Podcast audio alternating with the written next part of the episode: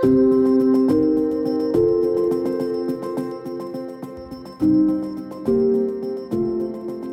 9 novembre 2023, l'Institut ukrainien ouvre sa filiale en France, à Paris. En quoi la culture ukrainienne est-elle intéressante pour le public français et francophone? Quelles activités et quelles stratégies aura le nouvel institut? Vous écoutez le podcast L'Ukraine face à la guerre. Ce podcast est enregistré en Ukraine et par des Ukrainiens.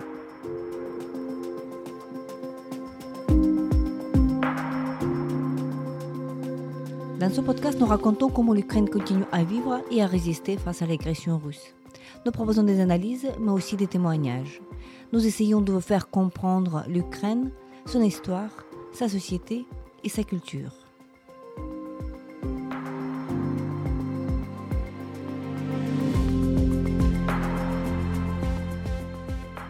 Je m'appelle Tetiana Ogarkova. Je suis universitaire et journaliste responsable du département international à l'Ukraine Crisis Media Center, une ONG dont la mission est d'informer le public étranger sur l'Ukraine. Avec moi, Ivan Repchi, traducteur et éditeur ukrainien, récemment nommé délégué général de l'Institut ukrainien en France.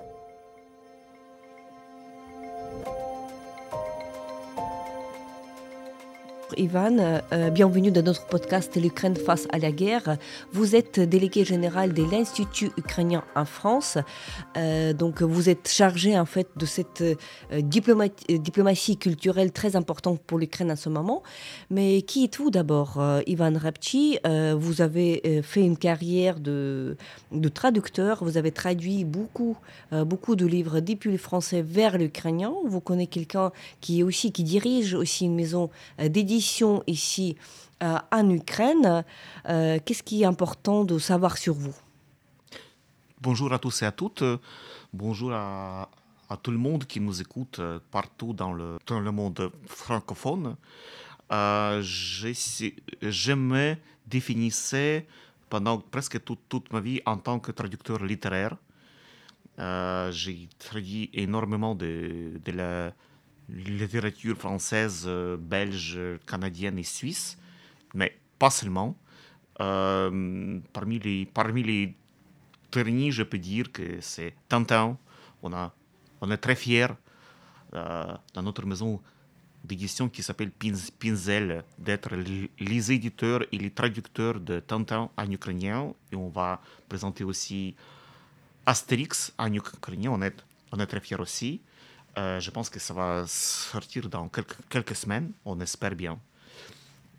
Euh, je suis aussi éditeur, j'étais avant euh, écrivain.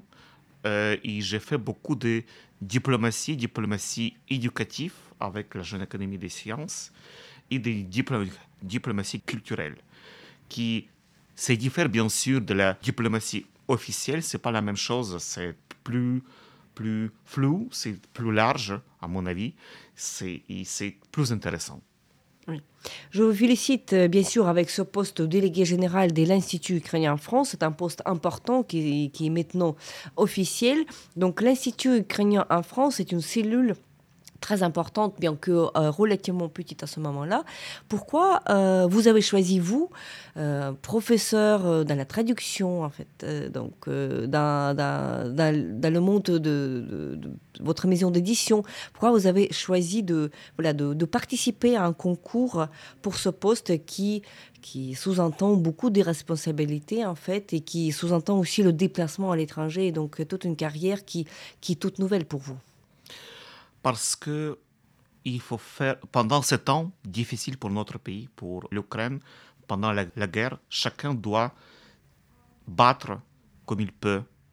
Et pour, pour moi, c'est une bataille. Je, je, dois faire quoi que je peux pour mon pays. Pour, pour moi, ce poste, euh, c'est la possibilité de faire euh, en, tant que je, en tant que je peux tout mon possible pour, pour défendre mon, mon pays, pour ouvrir mon pays aux autres, euh, aux Français, euh, à l'Europe et euh, montrer que mon pays il est très intéressant du point de vue culturel, que ce n'est pas la Russie du tout, que c'est un pays européen qui a toujours été en Europe et qui, qui appartiennent à cette famille européenne. C'est pourquoi j'ai décidé ça. Ça n'a pas été une, une euh, décision facile, j'avoue, mais soit.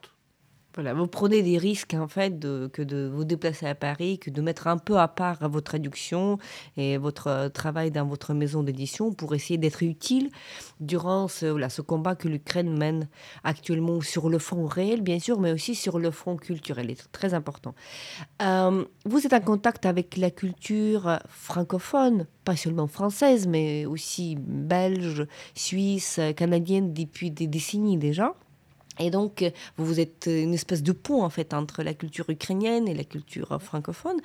Comment définissiez-vous en fait les, bah, bah, les différences des mentalités entre l'Ukraine, voilà, et la France? Et en quoi est-ce que, à votre sens, euh, la culture ukrainienne, la littérature ukrainienne, euh, les arts ukrainiens peuvent-ils intéresser le public français et francophone? Il y a, à mon avis, il y a beaucoup de lacunes. Euh, les arts plastiques, la littérature, la musique. On va essayer, on va essayer de les compléter avec tous les efforts qu'on peut, avec tous les moyens qu'on a. Euh, je pense que la culture contemporaine ukrainienne, euh, la peinture, la sculpture, la musique pourraient intéresser les Français et les intéressent déjà. Pas seulement la culture classique, mais aussi la culture contemporaine. Bien sûr, bien sûr qu'on ne peut pas oublier les grands classiques comme les Ukrainka, Taras Shevchenko et d'autres, bien sûr, mais il faut aller en avant. Il faut montrer ce qui peut être intéressant pour les Français. Moi, en tant que traducteur littéraire, je sais bien que, par exemple, si en France il y a un star littéraire, c'est pas obligatoirement que ça pourrait être intéressant en Ukraine. Souvent, c'est pas le cas. Alors, la même chose avec la littérature ukrainienne. Donc, si on a un star ici, c'est pas obligatoirement que ça va être, que ça va intéresser les Français ou les Belges ou les Suisses ou les Canadiens. Il faut, il, il faut toujours euh, penser à cette, à, au point de vue français, au point de vue comment, comment ça va être euh, vu par les, par les lecteurs ou l'auditoire française. Mmh. Euh, c'est mon avis. Donc, on va faire un choix qui, qui, sera, qui sera intéressant pour, la, pour, pour le public français. Oui, tout à fait. Donc, euh, voilà, ça touche à la question de différence de mentalité. Donc, c'est pas toujours le cas que quand un star, en France d'ailleurs, vous avez traduit vous avez traduit certains auteurs depuis le français vers l'ukrainien qui n'étaient pas euh, vraiment très, très, très stars en France, mais qui est devenu très bien vendu ici en Ukraine, n'est-ce pas? C'est vrai, c'est vrai, oui, oui. Mais j'ai traduit aussi des stars et parfois les, les éditeurs ukrainiens qui veulent, qui veulent euh, publier les prix concours, mais ce n'est pas, euh, pas très intéressant pour nous. Donc, souvent, c'est un bon livre. J'aime beaucoup en tant que personne entre l'Ukraine et la France. J'aime, j'aime beaucoup, mais je comprends bien que c'est pas, ça va, ça va pas être lu en Ukraine. Mais il y a beaucoup d'auteurs qui, qui ne sont pas peut-être des grands stars en, en, France, mais qui, qui, euh, qui sont très bien acceptés ici en Ukraine, accueillis. Mmh. Par exemple, j'avais traduit une, une euh, écrivaine belge, Caroline Lamarche. Oui. Peut-être elle écoute maintenant, maintenant je sais. Attention. On va la faire suivre en tout cas. Voilà. Elle a, elle a, elle a gagné le prix, prix Goncourt de la nouvelle parce que prix, prix Goncourt, c'est pas euh, seulement les, les, romans. Et moi, j'adore les nouvelles. Je, je, suis un grand fan des nouvelles. Je préfère les nouvelles aux grands romans, mais c'est mon goût personnel. Et elle est très bien acceptée ici. Mmh. Euh, on, a, on a déjà fait quatre livres d'elle, euh, bien que euh, elle, c'est une très bonne écrivain, mais, mais ce n'est pas comme Eric Emmanuel Schmitt ou je sais oui. pas, ou Hervé Letellier peut-être. Oui. Parlant de Eric Emmanuel Schmitt, vous étiez un représentant officiel, n'est-ce pas, de oui. cet auteur en Ukraine? Mais pas maintenant déjà. Pas, maintenant déjà. Eric Emmanuel, c'est un grand ami. On a fait beaucoup de travail ensemble, on a traduit, beaucoup de livres, on a, on a fait beaucoup de spectacles. Euh, j'espère qu'on va travailler encore avec lui parce que euh, Eric Emmanuel Schmidt, c'est un pont entre la France et la Belgique et aussi entre plusieurs pays où il est, où il est traduit. Mhm. Et c'est un ambassadeur de, de, des notions de, de l'humanisme. Et c'est très important. Sa voix est très importante maintenant. Donc c'est aussi une, une personnalité que je voudrais impliquer dans notre travail du, de, de l'Institut ukrainien en France. Oui, moi j'adore, tout, c'est un goût personnel, mais j'adore Eric Emmanuel Schmitt, et donc bien sûr c'est avec une immense gratitude que je lui dis que vous avez traduit euh, cet auteur, vous avez découvert cet auteur non seulement pour les francophones comme nous, mais aussi pour les Ukrainiens qui ne le connaissaient pas. Alors, euh, donc, euh, oui, voilà, euh, si on regarde de l'autre côté de la frontière, parce, que vous êtes une espèce du pont entre deux cultures, donc, quelle est votre évaluation de ce qui se passe sur le marché français concernant la littérature ukrainienne? On sait, on sait qu'il y a malheureusement très peu d'auteurs qui sont traduits depuis l'ukrainien vers le français. Et, j'imagine que vous avez hum, déjà votre vision, votre évaluation et peut-être même certains projets. Qu'est-ce qu'on peut faire pour euh, rendre cette euh, culture, cette littérature ukrainienne plus visible en France?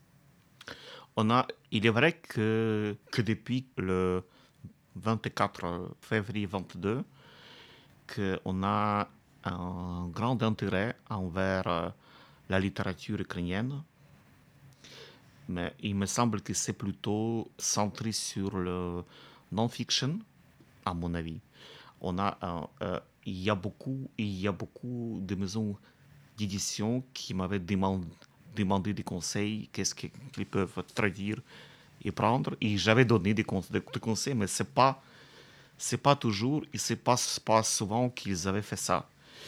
Euh, je pense, je pense qu'on va faire un, grand choix, on, il est déjà fait par l'Institut du livre de l'Ukraine, par notre institution aussi, et par d'autres institutions en Ukraine, euh, des choix, des catalogues euh, de présentation des, des, des, auteurs des œuvres de littérature ukrainienne qui pourraient être traduits et publiés en, en France, et pas seulement en France, en français. Euh, et on, on, va, on va continuer ce travail. Je, euh, moi, personnellement, je, je visite le Salon du Livre de Paris depuis 2010, je pense déjà. Tous les ans. 2000, hum. presque tous les ans. Et je connais, je connais les intérêts de, des éditeurs français. Par exemple, en 2011 ou 2012, on avait, ils, ils cherchaient des livres sur Tchernobyl. Mhm. Il nous demandait tout le temps, nous voulons un, livre sur Tchernobyl. Et là, on a eu un jeune écrivain, euh, Markian Kamish, qui est maintenant en armée ukrainienne, qui se bat pour euh, l'Ukraine, qui avait écrit ce livre qui était presque la même année traduit en français. Donc, on voit que si on a un intérêt, il faut le remplir, il faut donner ce qu'on veut. Mais bien sûr qu'il faut aussi présenter des choses qu'on a, bien sûr. Oui, et donc ça va, cet intérêt, il peut aller bien au-delà du thème de Tchernobyl, bien sûr. Oui, bien sûr, bien sûr. C'était juste un, un, exemple, oui. Mais à l'époque, c'était ça. Pourquoi? Parce que, euh, parce que euh, la culture ukrainienne n'était pas, à l'époque, il y a plus de dix ans, bien représentée en France. Et qu'est-ce que les Français savaient de l'Ukraine? Tchernobyl en premier lieu. C'est pourquoi ils voulaient ça. Mais maintenant, bien sûr que ils, connaissent, hein. voilà, ils connaissent Maïdan, ils connaissent la guerre, bien sûr. Donc, il y a voilà, cette question de visibilité de l'Ukraine, elle ne pose plus problème. Donc, les, les Français découvrent et donc, euh, on espère que cette curiosité, il va, il va euh, durer dans le temps et qu'il y aura des, des propositions venant de, des maisons d'édition, de traducteurs. Il y a aussi le problème du traducteur, n'est-ce pas? Euh, Le traducteur depuis l'ukrainien vers le français. C'est un sujet difficile parce que j'ai beaucoup de collègues en France. Je ne peux pas dire qu'il n'y a pas de traducteurs. Il y a Irina Dmitrichin, il y a beaucoup, beaucoup d'autres qui, qui font ça, qui ont fait beaucoup, beaucoup beaucoup de choses, qui, qui avait traduit beaucoup de beaucoup d'œuvres. Moi, je n'ose pas. J'ai suis traducteur du français en, en ukrainien, point. Donc, non. Mais il y a, il y a d'autres gens. Moi, j'avais enseigné à l'Institut à l'Institut des langues étrangères à Kiev et j'avais enseigné la, la, pratique de traduction littéraire. Mhm. Et... Ah, vous le faites toujours, n'est-ce pas? Non, non, non, pour le moment, non. Et, et mon euh, objectif principal, c'était de l'initier les jeunes à ça, de leur expliquer que c'est bien, que c'est intéressant, que ça peut être rémunéré aussi, parce que c'est aussi, un, euh, aussi un côté pragmatique.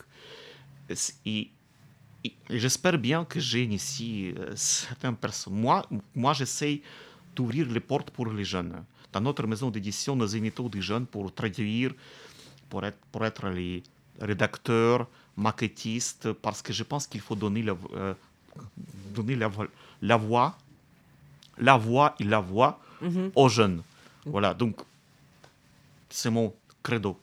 Oui, ça c'est très bien. C'est très bien de, de, de, rendre dynamique toute cette jeunesse euh, qui a un atout de l'Ukraine et puis de, de, les laisser occuper, de les, de les faire euh, voilà, occuper. Et puis bien sûr que nous apprenons tous avec l'expérience, mais c'est vrai qu'il y a toute cette nouvelle jeunesse de l'Ukraine qui parle français, qui parle anglais, qui parle allemand. Récemment, euh, il y, y, a déjà des, des Ukrainiens, des Ukrainiennes qui écrivent des livres en français. Dans notre podcast, notre euh, dernière invitée, une de nos dernières invitées, c'était Marina Koumeda, une Ukrainienne, euh, qui, a écrit un livre en français qu'il a fait éditer en France. Donc, vous pouvez écouter euh, dans notre podcast la conversation avec cette jeune auteure. Le livre est absolument magnifique. Je l'ai lu d'un coup, à une seule journée, puisque je ne pouvais pas le, voilà, le poser à part, parce qu'à tel point il était intéressant. Donc, journal d'une Ukrainienne, Marina Koumeda. Et donc, c'est vrai que la jeunesse est très important. Euh, donc, l'Institut ukrainien en France, il existe maintenant. quelles seraient, selon vous, les les grandes lignes directrices de vos activités Qu'est-ce qu'on peut attendre de cette nouvelle euh, structure en, France? Donc, euh, l'Institut ukrainien en Ukraine existe depuis 2018. On a déjà une euh, filiale à, Berlin, en Allemagne, et maintenant on, ouvre la filiale en France, à Paris.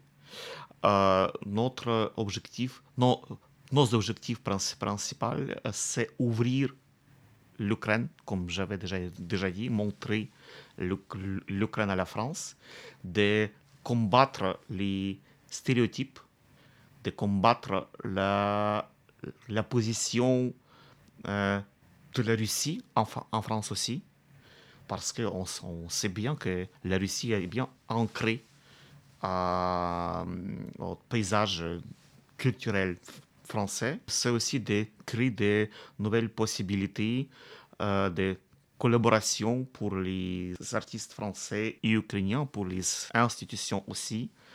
Euh, c'est faire beaucoup d'événements qui vont attirer l'attention à la culture ukrainienne. Mhm. Donc il y aura un peu de tout, il y aura un peu de collaboration, il y aura un peu d'édition, il y aura des, des, événements culturels aussi sans doute. C'est ça. Donc c'est une équipe euh, qui, qui, est toute nouvelle et que donc nous souhaitons bien sûr que euh, les activités soient très efficaces. Est-ce que euh, dans, en état en France, vous avez évoqué l'institut ukrainien en Ukraine, donc c'est une structure toute nouvelle, 2018, vous avez dit, oui, donc on se souvient encore de sa création. Est-ce que, et vous avez, vous avez évoqué aussi vos collègues en Allemagne, est-ce que, et donc je reviens à cette question de mentalité, est-ce qu'en France, vous avez des, des, bah, des, des, approches différentes par rapport à qu'est-ce qu'on doit présenter en France par en différence de ce qu'on présente en Allemagne? C'est une question difficile pour moi parce que j'entre en fonction et on, on est en, étape de, de euh, réflexion sur la stratégie générale. Euh, je pense que ça, que, ça va être différent. Parce qu'à mon avis, chaque pays en Union européenne, il faut trouver un, euh, autre, autre point, de vue différent. Si on compare par exemple France et Belgique, à mon avis, euh, il, faut, il faut agir différemment. Et si on parle des Suisses, c'est encore un autre, un autre moyen d'agir. Euh, ne parlons pas si on, si on parle d'Italie ou de Pologne. Donc, c'est très différent. L'Union européenne, et c'est bien parce que la différence, la diversité, ça fait, ça crée, c'est une, une des notions principales de l'Union européenne. Euh, pour répondre à votre question, oui, je pense que ça va, ça va être différent. Je mhm. pense que ça va être différent. À mon avis personnel, euh, en Allemagne, l'Ukraine est mieux, un peu mieux connu qu'en France parce que c'est plus proche. Mhm. On a plus d'histoires communes, mais très difficiles et compliquées qu'avec la France. Donc, en France, il ne faut pas expliquer, expliquer déjà notre histoire en, en commun. On commence pas à zéro, mais on commence à quelque chose qui, euh, des notions qu'on apporte et on explique. En Allemagne, à mon avis, c'est pas ça. Mhm, mhm. Donc il y aura beaucoup de, Donc, il y aura beaucoup de challenges qui vous attendent devant. Euh, est-ce que vous avez beaucoup d'amis en France, vous fréquentez la France depuis des décennies déjà, donc euh, est-ce que à votre sens il y a une, une certaine évolution dans cette attitude français, française envers l'Ukraine, notamment dans le contexte de cette euh, grande guerre, comme on appelle ce qui se passe à partir de 24 février 2022. Est-ce que il y a des choses euh, voilà, révolutionnaires qui sont en train de se passer? On espère bien. On espère bien. C'est notre boulot à faire ça. Euh, on va faire, on va faire tout notre possible, mais on voit déjà, on voit déjà que ça change. On voit déjà que il y a beaucoup de choses qui sont connues par les, par les Français. Il y a des, euh, des écrivains qui, qui, qui, sont connus déjà en France, ukrainiens. Euh, notamment, il y, a, il, y a eu beaucoup d'expositions déjà à Louvre.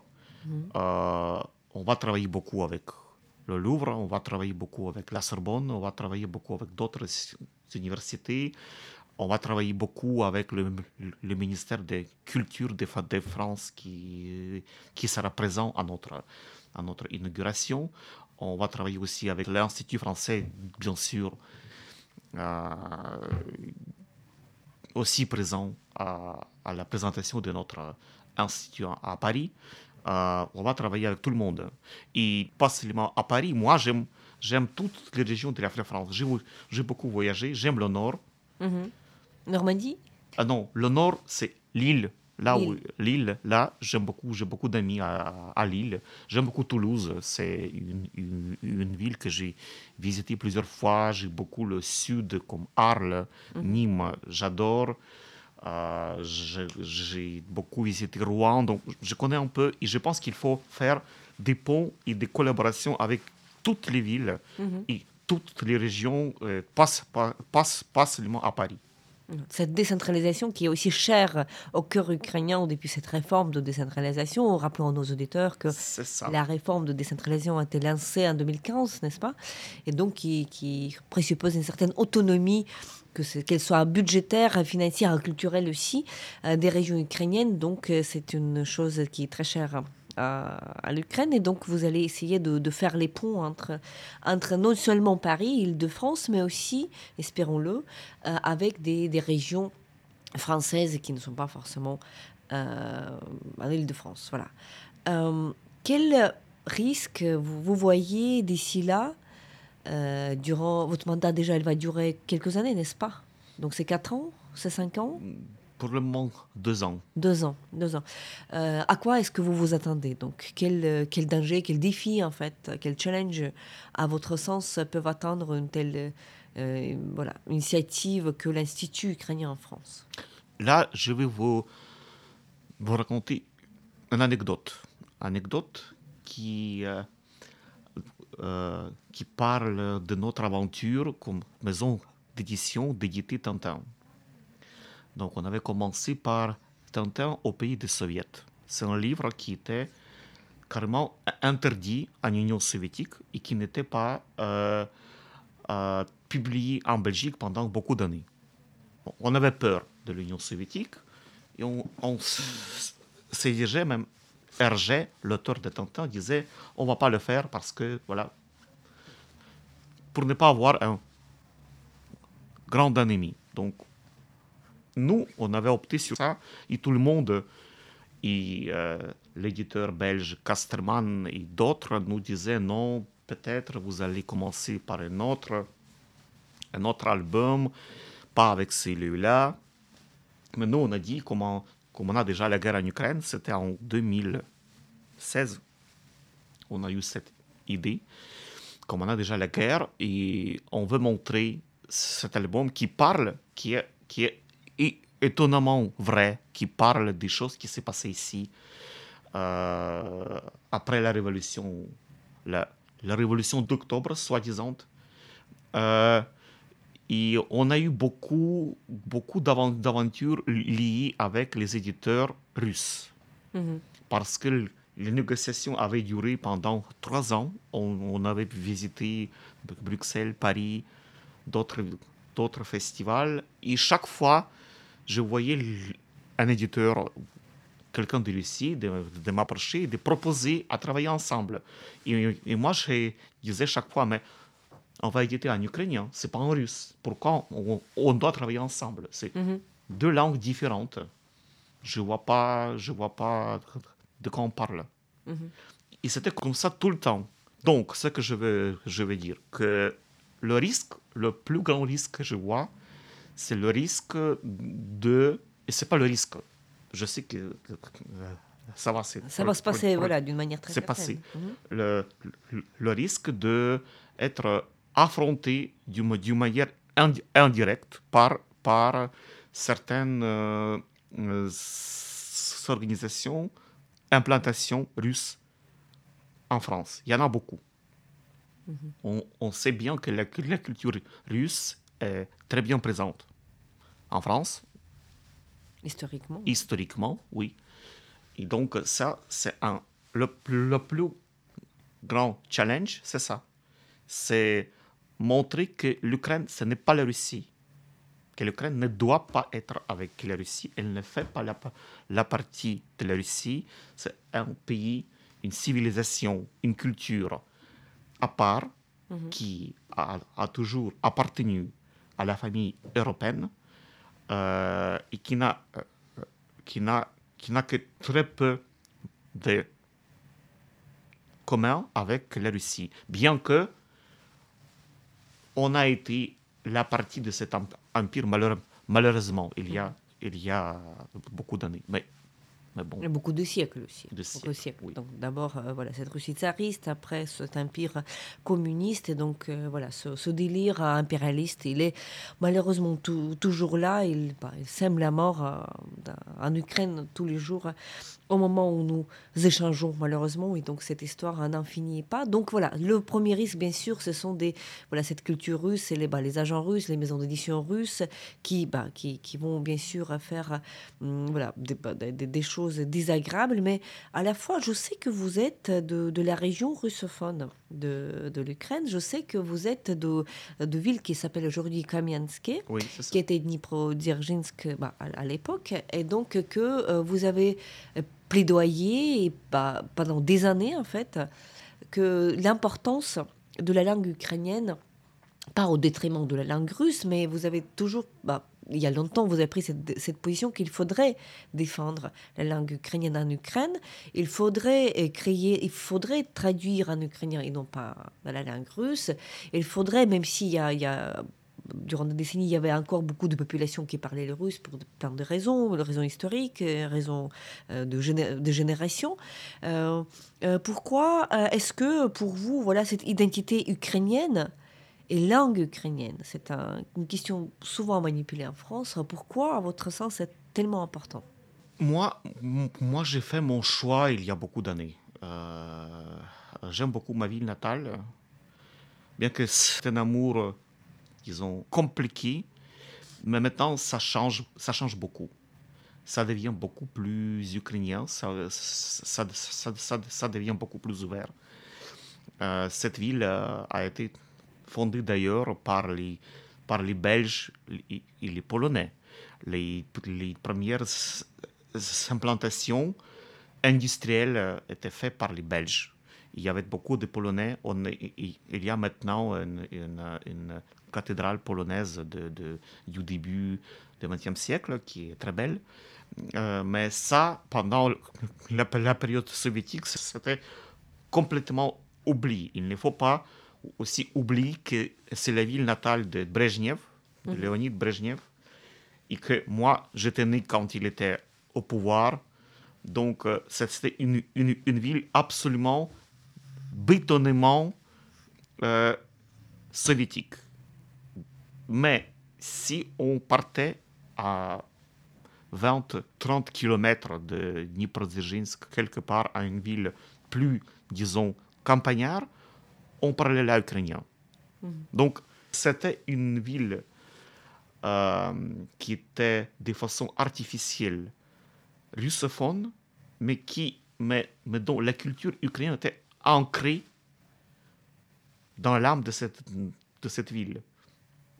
Euh, au lieu de cette ville, il y avait une euh, palanka, euh, une implantation des, des Cosaques, des mm Il y avait toute une petite village, un, petit village des, des Cosaques. Il y avait une église des Cosaques. Ça n'existe pas maintenant, malheureusement, parce que tout, tout était rasé au, au, début du XXe siècle par, par, les communistes pour construire euh, d'énormes usines euh, qui existent maintenant. Mais c'est une ville de grande diversité pour moi. Et comme moi, je, suis une, une, une, personne de diversité qui n'est pas, euh, n'est pas prête de me, me fermer à quelque chose. Je suis ouvert à à toutes sortes de discours, à toutes sortes de cultures, de civilisations. Alors pour moi, c'est une ville de grande diversité, mhm. bien que son histoire était très difficile. Alors c'est aussi mon histoire de, à moi, parce que moi, c'est vrai que j'avais choisi la langue ukrainienne en, en, tant que langue pour parler, pour traduire, déjà à l'âge plutôt mûr à 18 ans, 19 ans. Euh, à l'époque, j'ai découvert la littérature ukrainienne. Euh, C'était un choc pour, pour, moi. Et du coup, euh, la langue a, a jailli. Mm-hmm. Et j'ai commencé à traduire. Euh, à l'époque, j'écrivais en une thèse sur, Anatole, sur Gustave Flaubert, Madame ah. Bovary. Et euh, quelqu'un m'avait dit, si vous voulez connaître l'œuvre, il faut essayer de le traduire. Et c'est vrai. Mmh. D'ailleurs, c'est vrai. Et j'avais commencé. Mais, mais comme en même temps, j'ai découvert pour moi la littérature ukrainienne, je me suis dit, tiens, je vais compliquer la tâche, je vais commencer à traduire des fragments en ukrainien.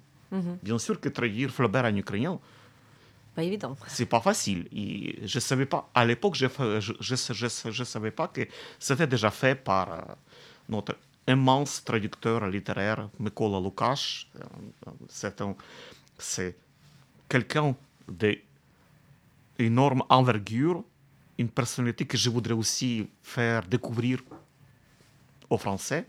Mhm. C'est aussi, euh, c'est aussi un de mes projets de, montrer aux Français comment la traduction littéraire, et c'est le cas de l'Ukraine pendant la période soviétique, peut être combattante et euh, protéger toute une culture, toute une civilisation, toute une langue contre l'oppression soviétique. Voilà. Et donc, avec ça, avec Flaubert, j'ai commencé à, traduire et j'ai compris que pour, pour moi, la langue ukrainienne, c'est beaucoup, c'est beaucoup plus plastique, mm-hmm. c'est beaucoup plus riche euh, des nuances et des synonymes que la langue russe. Bon, mais euh, c'est mon avis personnel. C'était dans quelles années? C'était les années 80, 90 euh, C'est au début, c'est au début des années 2000, je pense. C'est la fin des années 80 et le début des, des années 2000. Donc voilà, donc voilà, c'est ce choix de langue euh, qui présuppose aussi un choix de l'identité euh, qui devient politiquement aussi important au fur des, années, puisque l'histoire moderne ukrainienne, euh, on tient à rappeler à nos auditeurs, 2004, la Révolution orange, 2013, 2014, la Maïdan, Euromaïdan, la révolution de la dignité, donc suivi tout de suite d'une cette première guerre de la Russie contre l'Ukraine, annexion de la Crimée illégale, et puis les troupes russes au Donbass, mais ensuite 2022. Donc voilà, on, fait voilà de plus en plus euh, voilà ce, virement euh, voilà dans l'autre direction où euh, se dirige la Russie. mes dernières questions, puis-je vous demander votre auteur préféré en France? Ah, c'est difficile. si vous, vous poserez la question pour nommer un. C'est trop difficile. J'aime. vous êtes de côté de Flaubert plutôt que de côté de. J'ai ici plutôt côté contemporain, je, je suis, je suis la, la, la littérature française de près. Euh, j'ai redécouvert pour moi Annie Ernaux maintenant. Mm-hmm. Bien qu'avant, je n'étais pas, je, je n'étais pas trop impressionné, mais après, après le prix, prix Nobel, j'ai relu beaucoup de textes euh, et je me suis dit que je, euh, je me trompais. Mm-hmm. J'aime beaucoup le discours, euh, discours féminin. Euh, j'aime beaucoup le discours, euh, le discours qui unit la, la religion, la, la civilisation, la diversité et le, les, les, relations entre entre diverses facettes humaines.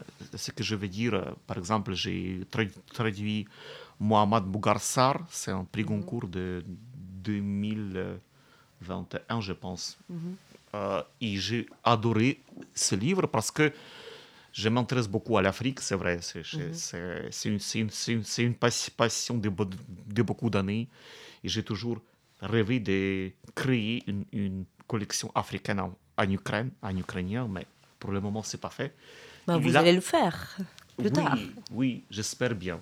Et là, du coup, il y a un auteur jeune, très jeune, africaine, qui, qui, qui parle de l'Afrique, mais de la France aussi, d'un langage européen. Vraiment, c'est un, un regard en même temps africain, mais européen aussi.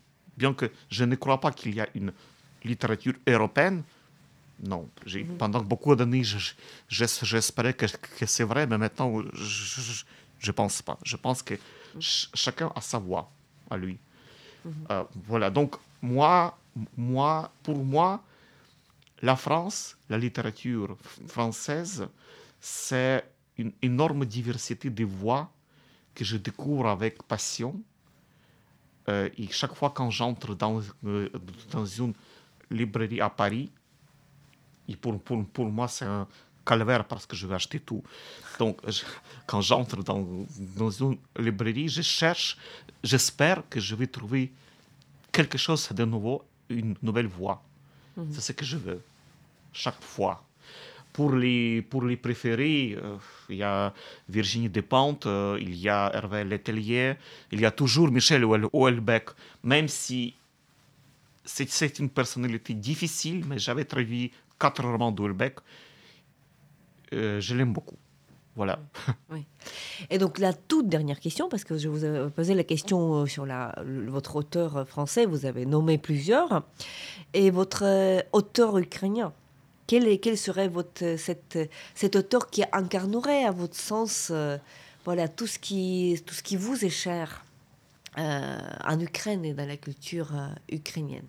Là aussi, je ne vais, pas vous nommer un seul nom parce que. Euh, parce que moi, je préfère des auteurs qui écrivent peu. Si on écrit beaucoup, on a le risque d'écrire parmi des chefs-d'œuvre d'autres choses qui ne sont pas des chefs-d'œuvre. Euh, pour moi, bien sûr, je suis très ravi que Sergi Jadam ait traduit maintenant en français. J'aime beaucoup euh, ce qu'il fait. J'aime beaucoup Oksana Zabushko aussi. J'aime beaucoup Volodymyr Rafenko. J'aime beaucoup ce qu'il fait. Et, mais il, il y a maintenant beaucoup, beaucoup de jeunes, il- plus- de jeunes poètes. Euh, il, y a, il y en a plusieurs. Et j'espère, je les vois souvent. Et euh, j'essaie de leur mettre dans la tête qu'ils doivent travailler. Euh, et j'espère que on va voir en, France, en français, de nouvelles traductions de la jeunesse littéraire ukrainienne. C'est ça, c'est aussi mon objectif. J'en suis convaincue qu'un jour, on aura toute cette pléiade de jeunes auteurs ukrainiens ukrainiennes, en fait, euh, en France, traduits en français. Merci beaucoup, Ivan, pour cet entretien. Je vous souhaite à vous et à, vous- à cette nouvelle institution l'Institut ukrainien en France beaucoup de succès, euh, beaucoup de persévérance dans ce que vous faites et, que euh, vous arriverez avec le temps de, voilà, de faire découvrir la culture ukrainienne en France d'une manière plus, plus approfondie et plus cohérente que c'était cas hum, avant. Merci beaucoup. Merci, merci Tetiana pour cette conversation. C'était vraiment très intéressant et, et profond. Merci beaucoup. C'était le podcast L'Ukraine face à la guerre. N'hésitez pas de partager cette émission. Nous n'allons pas tarder à enregistrer et diffuser d'autres épisodes. Je m'appelle Tetiana Ogarkova, j'étais accompagnée par Ivan Repchi, traducteur et éditeur ukrainien récemment nommé délégué général de l'Institut ukrainien en France. Restez avec nous et soutenez l'Ukraine.